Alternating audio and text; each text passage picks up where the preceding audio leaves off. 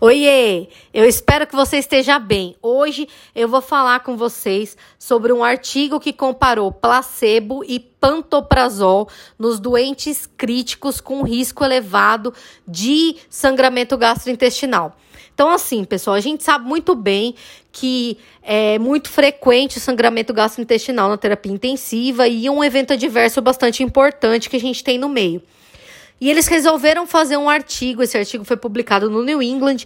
É, comparando o uso de placebo e o uso de pantoprazol com relação à mortalidade, é, infecção por Clostridium difficile, pneumonia associada à ventilação mecânica, isquemia miocárdica e sangramento, tá? Então, esses foram os principais desfechos observados pelo estudo. Para definir as, a população do estudo, definiu-se que os fatores de risco principais para sangramento gastrointestinal no doente crítico eram ventilação mecânica, coagulopatia, insuficiência hepática e insuficiência renal. Ok.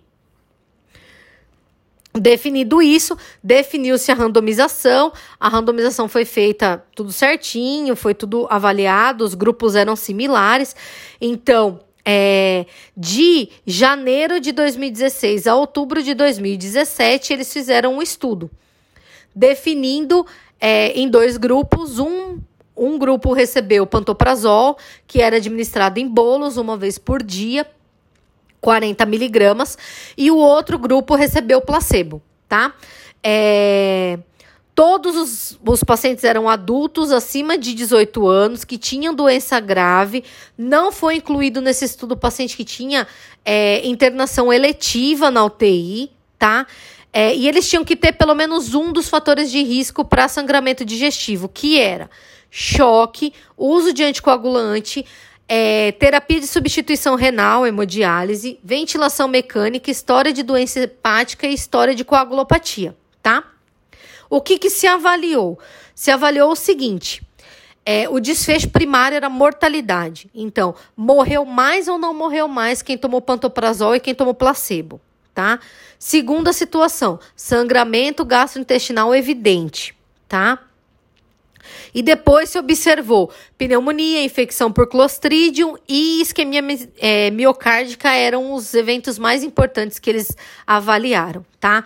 É, a definição de gravidade foi baseada para a entrada do artigo, né, do estudo, é, no SAPS 2, tá?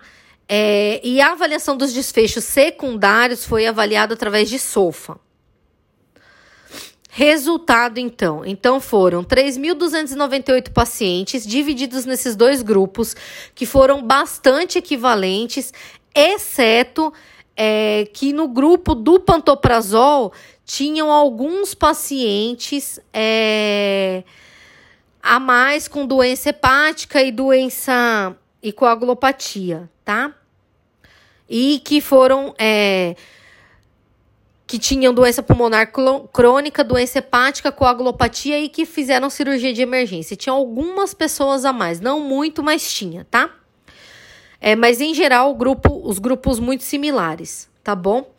É, a média de internação da terapia intensiva dos grupos foi de seis dias e a média de uso do agente, ou placebo, ou pantoprazol, foi quatro dias, tá? Após 90 dias, o que definiu se foi pacientes que usaram pantoprazol morreram 31,1%. Pacientes que não tomaram pantoprazol, que usaram placebo, morreram 30,4%. Com relação ao evento adverso importante, o grupo do pantoprazol tinha 21,9% e o grupo do placebo 22,6%, tá? É, então, todos os, os desfechos foram muito similares entre os dois grupos, tá? É, apesar de ter uma sugestão de que os pacientes do, com doenças mais graves e que tinham feito uso de pantoprazol morreram mais do que o grupo placebo, tá? Que que é, quais são as limitações desse estudo? Então, não foram avaliadas outras intervenções médicas, houve uma possível subnotificação de eventos adversos mais graves relatados ao pantoprazol, não foi investigado com endoscopia digestiva alta a origem do sangramento, tá? É, não foi determinado o uso prévio de antiácidos e de dieta enteral do paciente entrar no estudo. E o objetivo do estudo era atingir uma diferença de mortalidade de 5% entre, entre placebo e pantoprazol. Eles não conseguiram chegar aos 5%. O que, que eles mostraram? Qual que é a conclusão desse artigo? A conclusão é que não tem diferença significativa entre usar pantoprazol ou não na mortalidade de 90 dias ou na presença de evento adverso secundário definido como sangramento importante, infecção por Clostridium difficile, pneumonia e isquemia miocárdica. Pessoal, hoje o podcast tá super curtinho, super fácil. É, então é isso. Eu fico por aqui e vou desejando para vocês uma ótima semana. Tchau, tchau.